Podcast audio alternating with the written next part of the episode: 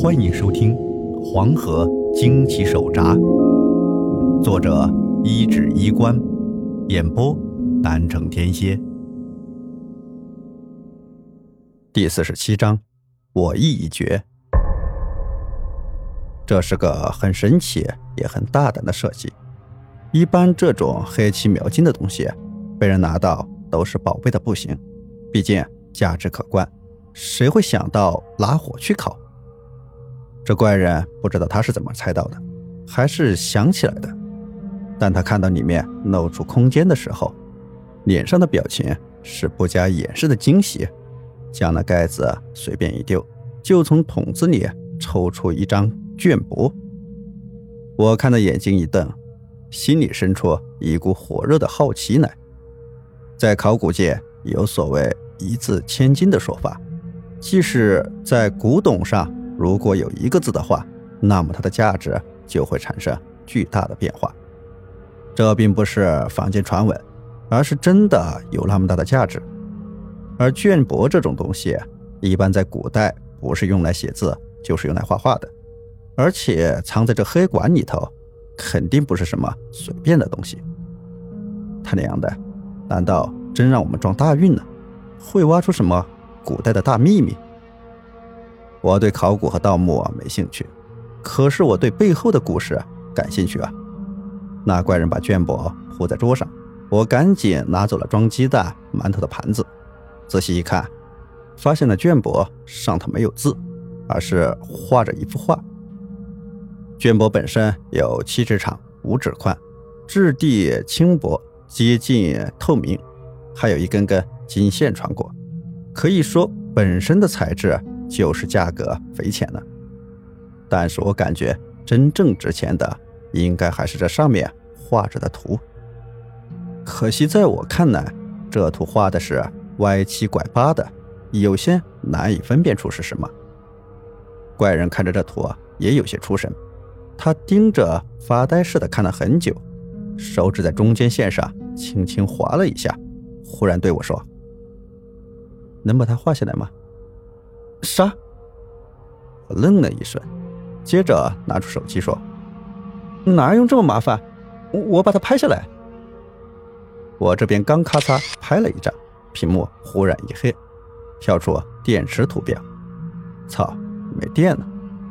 我嘴里骂了一声倒霉，毕竟一天一夜没充电，在地宫里又拿它当手电，也是该没电了。但是好歹也拍下来了一张。我正问他要干嘛时，怪人在把绢帛拿起的时候，忽然发现了什么，立即把绢帛对折在一起，两边的图案一重，我顿时眼前一亮，那图竟然在重合之后变得清晰有理了起来。因为本身就是极为轻薄的绢帛，图案能透过背面映出来。此时左右对折在一起后，那原本乱七八糟、看不出什么头绪的图，一下子变成了一张清清楚楚的辽览图。而那图描出的似乎是一座地宫，我第一反应就是我们之前进过的那个地宫。再看图上，这地宫规模可不小。如果是的话，我们之前进入的不过是最上层的一部分，下方还有很大一部分是未知的。可以看到一条条廊道通往下层。我听考古那朋友说过，古人有时候为了保证信息的保密，会使用一种叫复背印的技术，即是两个人或者更多人各拿一部分的信物，单一个印出来的东西是狗屁不是，要全部凑齐覆盖上去才能显出全貌来。我那朋友说的很详细，可是他自己从来没有遇见过。我今天还真是长眼了，这种东西让我见到了，回去能好好吹一番。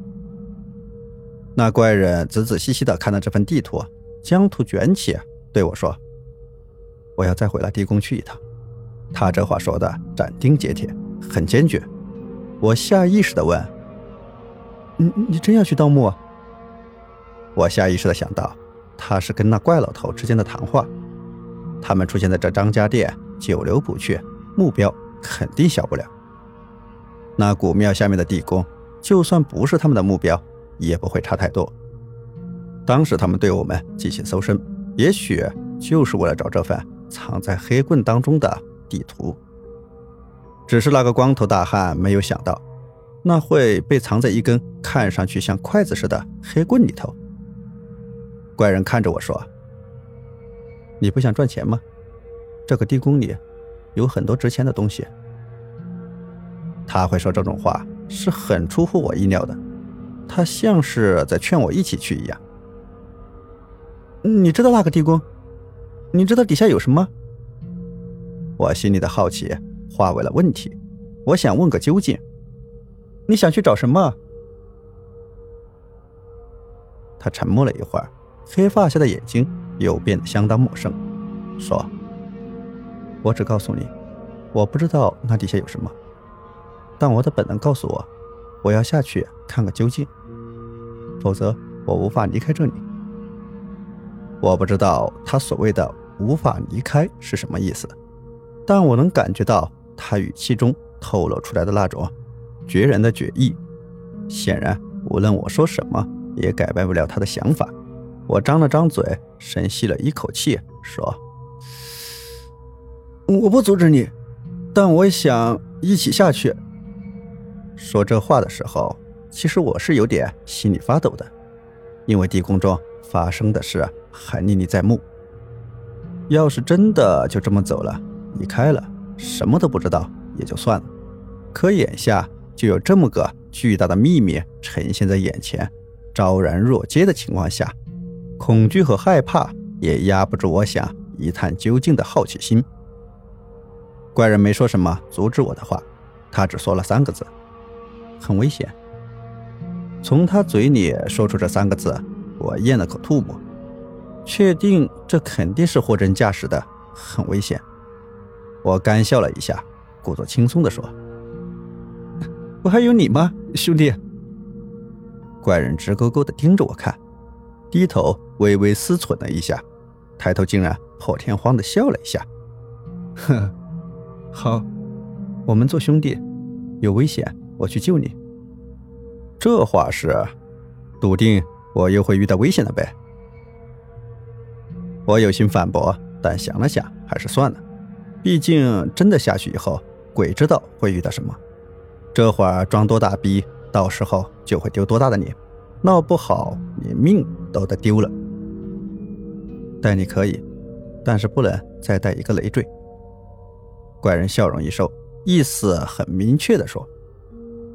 我当然也不会想把你有中带上，你别看他小流毒似的，胆子可真的不成正比。况且我也担心害了他，我自己去冒个险就算了，舍命陪君子，大多数人一辈子都未必有这种体验。说干就干，我们就得准备些东西，和把大壮叔李有忠哄回长河村，同时我还得回去一趟，安抚一下我爹妈。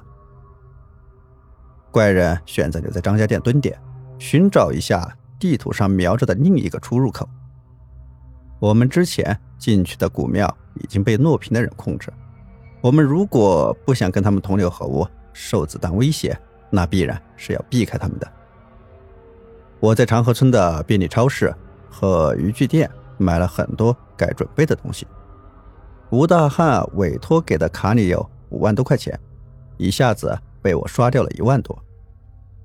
买了最好的防水耐震的手电、备用电池、登山绳、登山包、最坚韧的钓鱼线、潜水眼镜、一卷透明管子，还有些水和压缩食品等等。此外，我也想到，也许下去以后还会遇到什么特殊情况，还买了把匕首防身。总之，能想到的、可能用得上的东西，我是全都买了一遍。把那电脑版都给看傻了眼。最后，我还给我们俩买了一人一对的无线耳麦，其实能有效的对话范围也就十几米，可也聊胜于无了。我自认做的准备还挺齐备的。在太阳快下山的时候，我从车站处打了一辆车，直接回到了张家店外面。那司机听我要去张家店，本来还不敢去。说那里最近闹鬼，不过在我塞了几张红钞之后，还是把我带到了村边。我刚下车，找了个方向，想到村西那边走过去，忽然那怪人就像电影里月宫探头似的，忽然从旁道的树上跳了下来，把我吓了一大跳。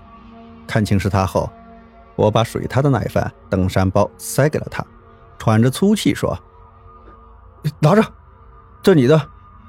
这两包东西扛的可累死我了。”怪人有些好奇似的拿开了背包拉链，看了看里面被我塞得满满当当的一应用品，从里面拿出个短柄锤，脸上的表情相当微妙。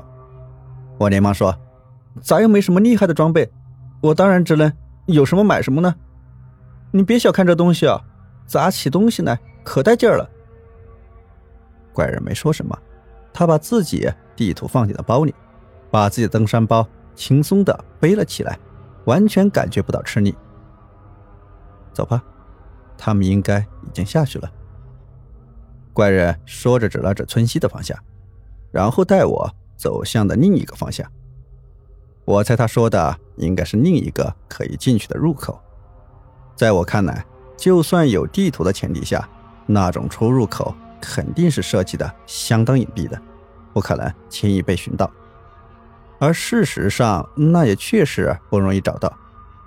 怪人带我从黄河的河滩上下去，再度经过了那片曾经差点吞了我的流沙滩，到了最里面一片被悬崖包裹进去的黄河古道。这里一片黄土，除了一些沙土泥石外，什么都无法看到。怪人在这里惆怅若失地站了一会儿，然后指了指山壁的上头，说：“从那上去。”我操！我心里不禁哀嚎了一声。一上来就得攀岩，这么高难度。而就在我举目眺望，试图找出一个可能入口的时候，忽然我看到。一个约莫一人宽的裂缝中，有一个穿着迷彩服的小姑娘在向我招手。